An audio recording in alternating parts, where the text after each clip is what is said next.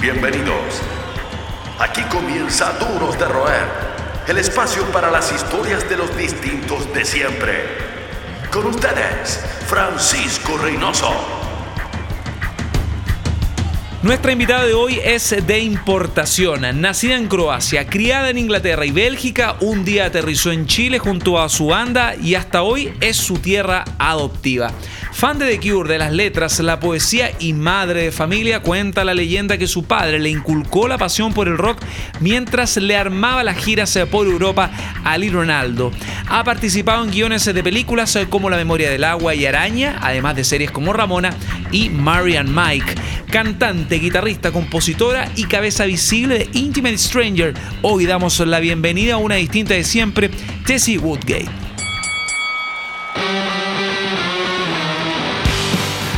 Tessy, bienvenida, un gusto recibir a chicas con tanta historia en nuestro programa. Muchas gracias. Gracias por la invitación. Oye, Tessie, hay, una, hay un link muy importante con la literatura, no solo la música. Muchos te conocemos por tu rol como frontwoman, miembro, fundadora de Intimate Stranger, pero también hay una vida súper nómade y yo quiero saber, entre tantas paradas, eh, Croacia, Inglaterra, Bélgica, Chile, Estados Unidos, ¿cómo ha influido ese estilo de vida en, en tu música? Em, mucho. O sea, yo creo que si escuchas Intimate Stranger, yo creo que seguramente se siente esa, o sea, atmósfera de, de, de donde venía yo en Inglaterra. O sea, hay una cierta melancolía y yo crecí, o sea, llegué de chica a Inglaterra, mi papá es inglés, entonces crecí en Inglaterra en los 80 y crecí escuchando eh, el post-punk en mi casa, eh, música gótica. Em, mi hermano era muy goth, ¿cachai? Como que tenía, estaba ese, ese ambiente eh, en, las primeras, en los primeros discos y todo lo que yo escuchaba. Yo creo que seguramente eso se escucha en, las letras y en el estilo de, Intimate Stranger.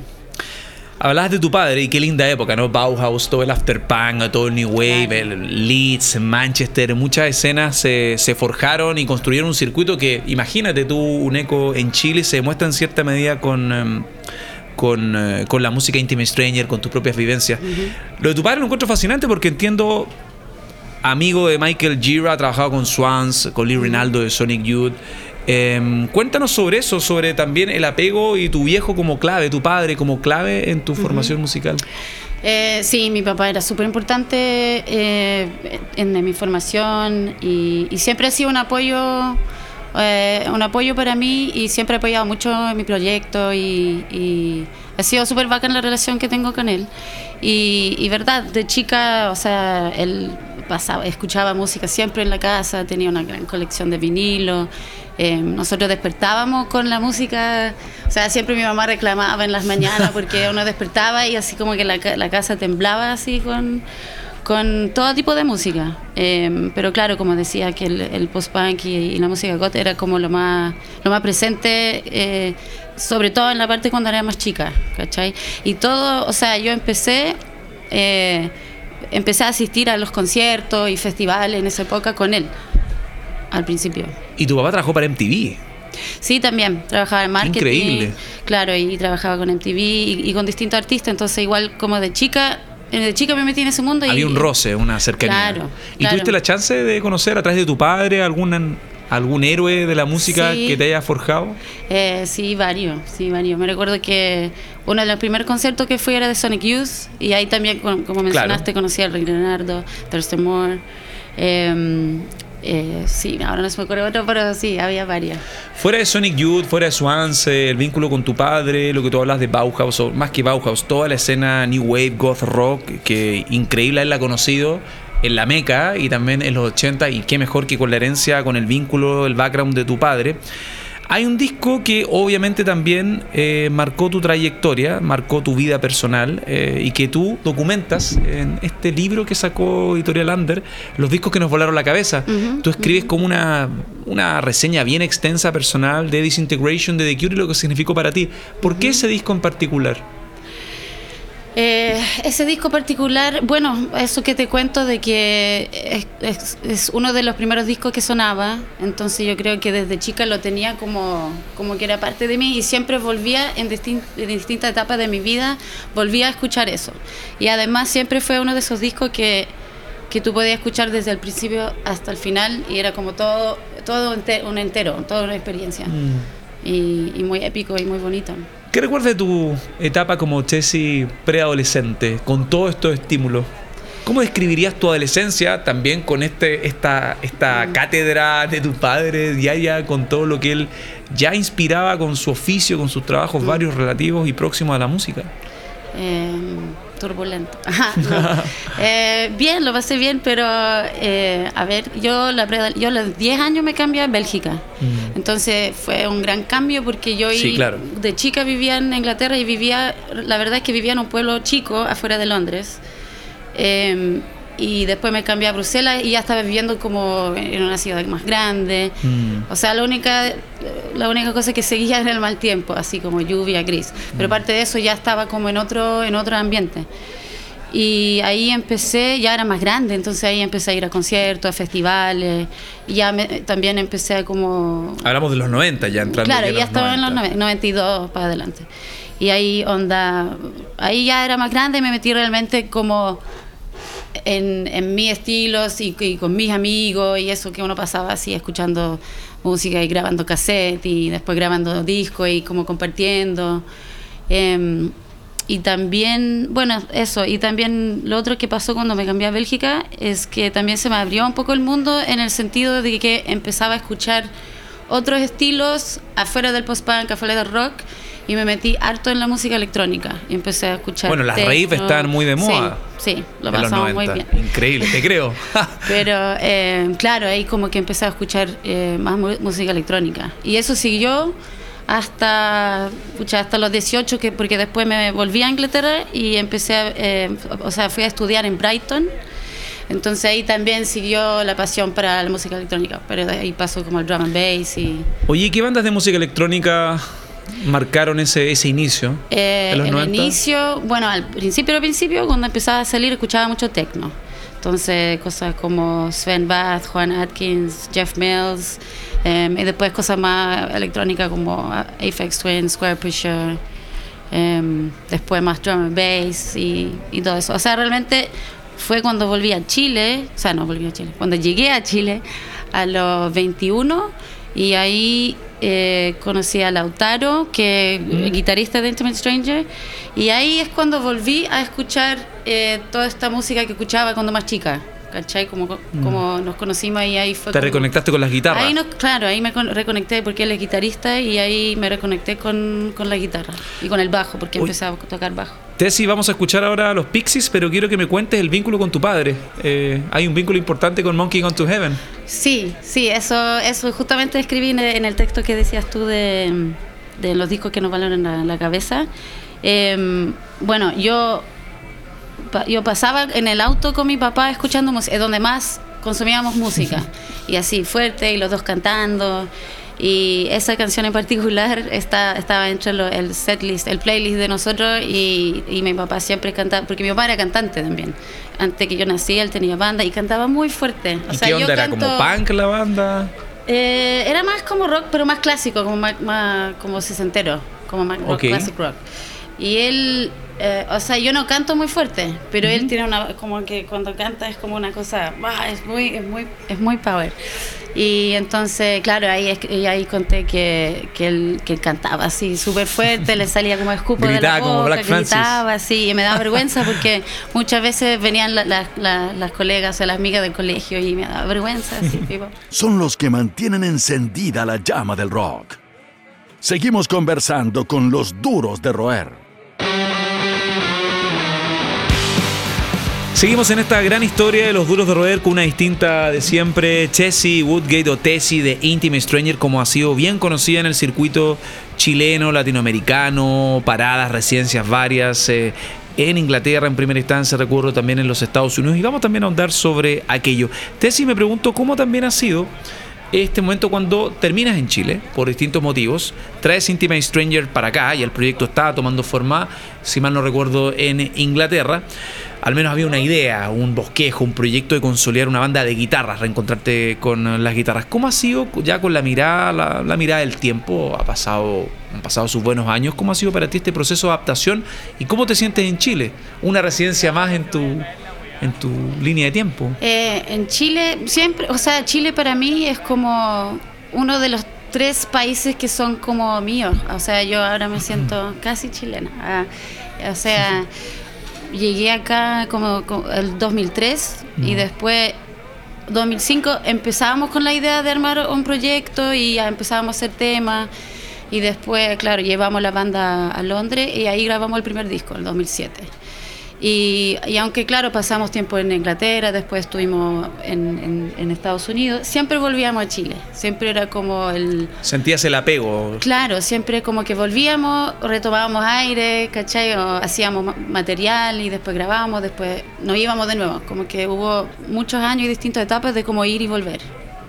Y dentro de todas esas experiencias, idas y vueltas, yo insisto, me quedo con lo no menor de estar en el Reino Unido, por los vínculos, por los links, por la proyección, también estar en Estados Unidos. Hay varias historias, me imagino, acumuladas en la carretera, también abrir shows que ya vamos a detallar, algunas experiencias de compartir con los héroes, compartir escenario.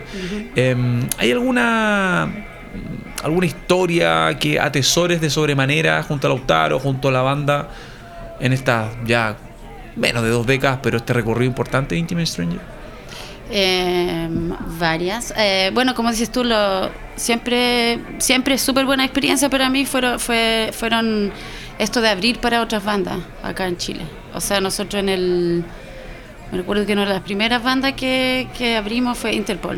Yo creo que vinieron en el. Sí, sí, estuve ahí, me acuerdo, buen show. Sí, y eso, eso, o sea, cuando nosotros volvimos a Chile como el 2010, después de estar en Estados Unidos, fue, un, fue una época súper linda porque fue como volver y yo creo que entre el 2010, 2015 hicimos muchas cosas acá, o sea, tocamos Lollapalooza, mm. el, eh, tocando con Interpol, tocamos Fauna, claro, como que pasaron hartas cosas en poco tiempo.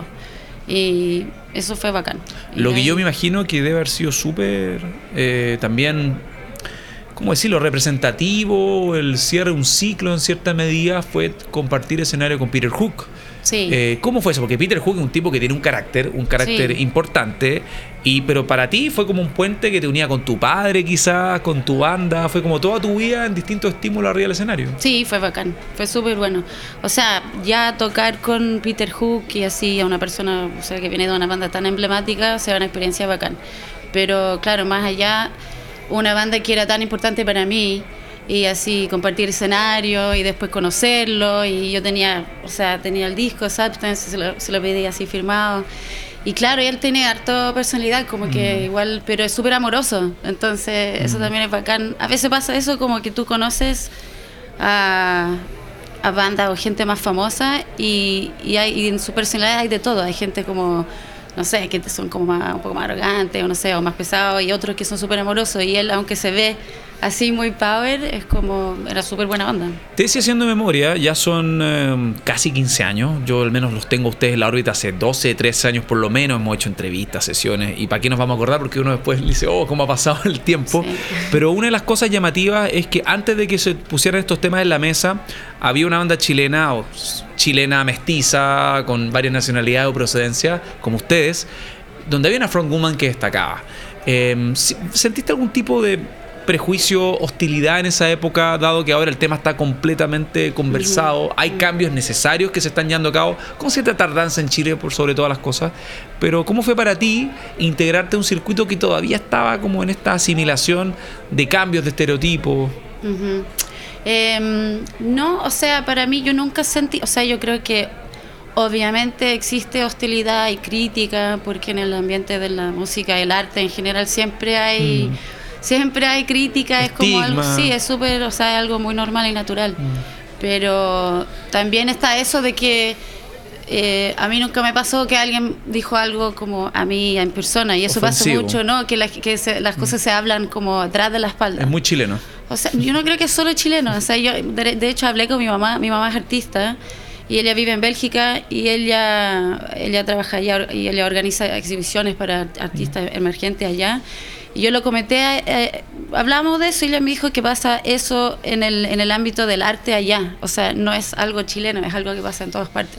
Pero yo siempre siempre he tenido la actitud de, no pescar eso y, no, no mm. ni pescar las cosas negativas, ¿cachai? Claro, limpiar la mala vibra o solamente focalizarse. Uno hace, lo, uno hace lo suyo y, o sea, siempre va a haber gente que no le gusta o que opinan distintas cosas, pero en el fondo uno sabe lo, que quiere hacer y por qué lo hace. ¿Y qué hay de la sensación eh, ambiente? Eh, ¿Sientes que algún par, música, ha, ha, vivido esos temas? ¿Sientes también que el hecho de haber sido... En Chile hay un tema de una idealización hay un tema también de una poca, poca identificación con la música chilena. Eh, mm. lo, decimos nosotros a nivel de programa en un tono bien eh, crítico. Mm. Y quizás te sentiste quizás mejor, eh, ¿cómo decirlo? Mejor recibida por el hecho de ser extranjera. ¿Cómo has visto también la evolución de eso y cómo has visto también la reacción de tus pares o la, la, visión de tus pares en cuanto a respuesta? ¿Has mm. conversado con, tú tienes una relación súper importante, interesante, activa con otras músicas del circuito? ¿Cómo has sentido el feedback en general? sí, es interesante. También es interesante cuando uno, cuando uno va de gira eh, a otros países, porque cuando tú, por ejemplo, describes la banda, porque nosotros somos anglo... Eh, chileno, croata, entonces... Una legión. claro, entonces a veces, claro, cuando tú ya describes el estilo de la música, entienden lo que es, pero cuando tú dices que era una banda que viene de Chile, o sea, y vas a tocar en Suecia o no sé dónde, como que quizás, claro, piensan que, que, se va a escuchar algo chileno en la música, pero la verdad es que nosotros, o sea, somos cuatro o tres chilenos, yo soy inglesa, pero yo cuando conocí a Lautaro, o sea, teníamos la misma formación y la misma historia en lo que escuchábamos y, eso era básicamente Inglaterra también. Más que un club, una familia. Sigues junto a los duros de roer Continuamos en esta muy interesante conversación eh, con eh, Jessie Woodgate. Muchos de ustedes la conocen eh, por Intimate Stranger, pero hay otras cosas donde también otras áreas donde Jessie se ha desenvuelto de súper buena manera y vamos a hablar sobre eso y también Intimate Stranger. Partiendo por la banda que tienes con Lautaro hace 15 o más años desde un proyecto a una realidad sólida. Yo me quedo con una temporada, se quedaron en el Reino Unido, grabaron discos en Inglaterra, ¿Cómo fue eso de vivir en Estados Unidos? Digo Estados Unidos porque hay una diferencia importante entre el circuito de Estados Unidos y el circuito del Reino Unido. Mm. Incluso para las grandes bandas que fueron parte del Big Bang, del Britpop, el Rock, Stone Roses, Blur, incluso para ellos es difícil reposicionarse en Estados Unidos, recordando que no les fue tan bien con las reuniones respectivas que ellos tuvieron. ¿Cómo fue para ustedes como banda, una banda europea, latinoamericana, con distintas raíces, em, hacer ruido o involucrarse de distintas maneras y niveles en Estados Unidos con una residencia también. Eh, sí, o sea, nosotros llegamos, yo creo que tocamos la primera vez en 2010 y fuimos a tocar a South by Southwest. Y después volvimos el segundo año a tocar en el mismo festival y hicimos una gira, eh, hicimos dos giras, hicimos una gira con Ganjas, eh, banda chilena. Y eso fue súper entretenido porque también ir a, ya como dice, ya habíamos tocado en Inglaterra y Europa y era la primera vez ir a Estados Unidos. Entonces no sabíamos muy bien qué, qué esperar y, y, la gira como que pasaba de todo. O sea, tocamos en, en lugares grandes donde iban harta gente, después tocábamos en lugares chicos, en bares donde, no llegaba nadie, ¿cachai? Era como que pasaba de todo. Y, y fue, fue o sea, esa gira eran como medio como las películas, porque tú ibas como en la carretera y te quedabas como en hoteles, así como mm. estilo de comías como en los diners, ¿cachai? Era como era era súper entretenido. Pero claro, ahora es distinto, o sea, ahora lo último la última gira que hemos hecho son en Europa. Como que hace tiempo que que no hemos vuelto a Estados Unidos. ¿Y planes de seguir construyendo eso a partir del plan con un nuevo disco? ¿Cómo ha sido esa fase de desarrollo, la evolución de ustedes como un plan? Porque todo es una pyme en cierta medida. Hay un proyecto que hay que emprender.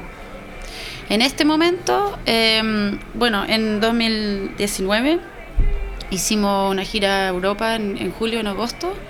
Eh, donde tocamos en más de 12 países, tocamos en festivales. Eh, entonces ahora el plan es como, el plan es en, el 2020, eh, volver a lugares donde, con los contactos que hicimos y volver a tocar en Europa de nuevo. ¿Trabajas con agencia Booking o cómo lo hacen? No, o sea, la general lo hacemos nosotros. Ah, ok. Sí mucho trabajo. Sí, y, pero claro, ya llevamos tres años volviendo haciendo esta gira en Europa, entonces cada vez que uno va, eh, tú vas conociendo gente, contactos, tocando con otras bandas. O sea, eso es lo más bacán, es tocar con, con otras bandas de allá y como de a poquito meterse también en, el, en los circuitos de cada ciudad, de cada país. Em, por ejemplo, este año tocamos, o el año pasado tocamos en, en un festival que se llama Fekete Sag, en Hungría, eh, que era bacán, porque era como, o sea, yo nunca había ido a Hungría, no cachaba nada de del circuito, de, las bandas de allá, y tocamos en este festival que se llamaba Black Noise, ruido oscuro, ¿cómo sería? Black Noise, ruido negro, y era eh, un festival así en las montañas de Hungría, y básicamente un festival así grande, todo vestido de negro, así muy gótico, muy oscuro.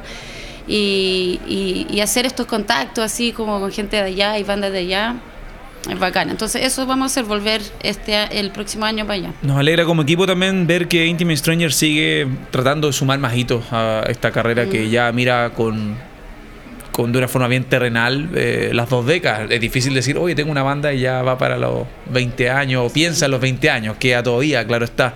Hay una faceta fuera de Intimate Stranger, esperamos ansiosos también escuchar la nueva música. Eh, libres de compartir y ahí nosotros vamos a estar divulgando aquello de Intimate Stranger. Hay otra faceta súper interesante eh, que tiene que ver con el mundo, de, el mundo humanista en cierta medida, la música tiene que ver con eso, pero hay un área bien desarrollada que tú tienes con la literatura, con el escribir en general, o sea, hablo de traducciones, guiones, eh, poesías, y eso ha derivado en un involucramiento con guiones para películas de primera línea, proyectos súper interesantes. Recapitulando, está La Memoria del Agua de Matías Vice, la serie está Ramona, Marian Mike, y ahora, obviamente, una de las películas eh, más vistosas, mejor evaluadas, más vistas. Eh, en, esta temporada chilena que es Araña, coincidiendo también con el timing y felicito a todo el equipo involucrado que esta, esta mirada de ser elegida para representar a Chile en los Oscars y los premios eh, Goya. ¿Cómo ha sido para ti este trabajo? Y particularmente me quiero quedar con lo de Andrés Wood, lo de Araña, que es la primera película de Andrés en nueve años más o menos y que ha generado también una, el interés de toda la prensa especializada y el medio en, la región, no solo Chile. Em, claro, yo empecé, como dices tú, hace, hace, un año empecé trabajando con el Matías, Matías Vice. Eh, yo siempre estuve, siempre estaba escribiendo, o sea, con, desde empezar con, con, los poemas y las letras de Intimate Stranger, o sea, como dices tú, son casi dos décadas de, de escribir y este interés en, en, la literatura. Y eso combinado con mi amor también por los idiomas, el lenguaje. Mm. Hablo cuatro idiomas. Croata, inglés, francés y español. Claro, ah, claro. Y, y con mi tiempo en Chile, eh, me di cuenta también que, que, ya hablaba bien y ya tenía la experiencia de, el conocimiento de la cultura, o sea, más allá del, idioma castellano, la cultura chilena y los modismos. Entonces nació esta idea de empezar a escribir em, y traducir eh, textos más literarios y, y claro, guiones de, de cine y así em, aprovechar este, este conocimiento de de la cultura y todo eso para poder hacer un buen trabajo en ese sentido. Y claro, los últimos, los últimos proyectos han sido, claro, ahora obviamente Araña, que estuve dos años trabajando en el, en el guion y en todos los textos, o sea, traduciendo todo, los, todos los textos y todo el trabajo del castellano a inglés. Y lo otro eh, que he estado trabajando es una serie que se, se llama Dignidad, que también es de Inversina y Wood y eso también va a salir eh, principios de 2020. Y entiendo que también estás trabajando con una estructura más próxima a la poesía. Claro, sí. Eso es bien interesante. en este momento em, estoy también trabajando en un proyecto personal. Claro. Que es un libro donde estoy recopilando em, letras de Intimate Stranger, ah, también poemas mías Em, y todo esto va a ir con la, versión original en inglés y también la traducción en castellano. Entonces, eso también creo que va a ser interesante también para la gente, eh, o sea, gente que escucha la banda, porque va a ser la primera vez que, que recompilo y que también hay una traducción de las letras, porque eso siempre fue que yo creo que para gente acá en Chile que no hablaban bien inglés o que no, no, pueden, no pudieron entender tanto las letras, va a ser una buena oportunidad, oportunidad de, de ver ese trabajo así en escrito. O sea, solo buenas nuevas. eh, hay planes para un nuevo disco Intimate Stranger, Sí. un nuevo tour y esta, esta extensión para profundizar el mensaje para la gente que no se maneja tanto en el inglés y que quizás enganchada por los acordes, las melodías, los efectos de discos como Under y todo lo que ustedes han, han eh, escrito, que ya un, un buen catálogo, catálogo de canciones que me imagino va a tener, eh, va a seguir creciendo en el próximo año. Chessy, nosotros lo consideramos así, pero igual te lo preguntamos. ¿Te consideras una dura de roer? Sí, totalmente. ¿Por qué? Según tu propia definición, que nos interesa mucho también tu propia visión del tema. Eh, duro de leer es como difícil de masticar, algo así. o sea, ¿o hard no? to knock, eh, en sentido de una ver, ¿cómo persona. sería en Una persona. no, nosotros a músicos le hemos preguntado que duro de roer, ¿qué, qué, qué significa? Duros de roer, como hard to knock, tipos que llevan hard to knock guys o girls que cuesta como. Son gente que tiene un norte y que da lo mismo, siguen sus propias ideas, son llevados a su idea y cumplen su objetivo. Gente distinta, como se presume en el programa, yo creo que tú lo llevas ya con todo. Eh, Creo que es primera vez que explico bueno, así el, el- sí, es- el- interesante. lo de duro de roer. Pero es interesante porque es una forma de ver la vida con la música como sustento, pero Sí. llevando los intereses como a Sí. distintos niveles. Bueno, o sea, lo que, lo que se me ocurre con, con eso, ¿cómo? dímelo de nuevo. Yo dije difícil de masticar, pero ¿cómo No, era? hard to know guys o girls, no sé. Nosotros tratamos de idealizarlo, pero cada uno tiene una concepción distinta. Y en español, duro de Duro de roer como roer. gente difícil de quebrantar, podría ser, difícil de corromper, Ya. que sigue sus ideales, tiene un norte fijo. Sí, sí, yo diría que sí soy, porque yo creo que he pasado por muchas cosas, mucha experiencia, mucha etapa, y yo creo que eh, trabajar en, en la música o, la, o el arte o cualquier cosa que, que, te, mm, que tienes que ser creativa y como creer en lo que tú, tú estás haciendo. Gente decidida. Claro, tienes que saber un poco lo que quieres y por qué y dónde vas y, seguir y siempre, o sea, no siempre te va a salir a la primera, y, pero claro, es como tener que seguir persistiendo y tener como las ideas claras de lo que quieres hacer. Esto fue Duros de Roer Podcast. El club de los distintos de siempre. El último apaga la luz. Hasta la próxima.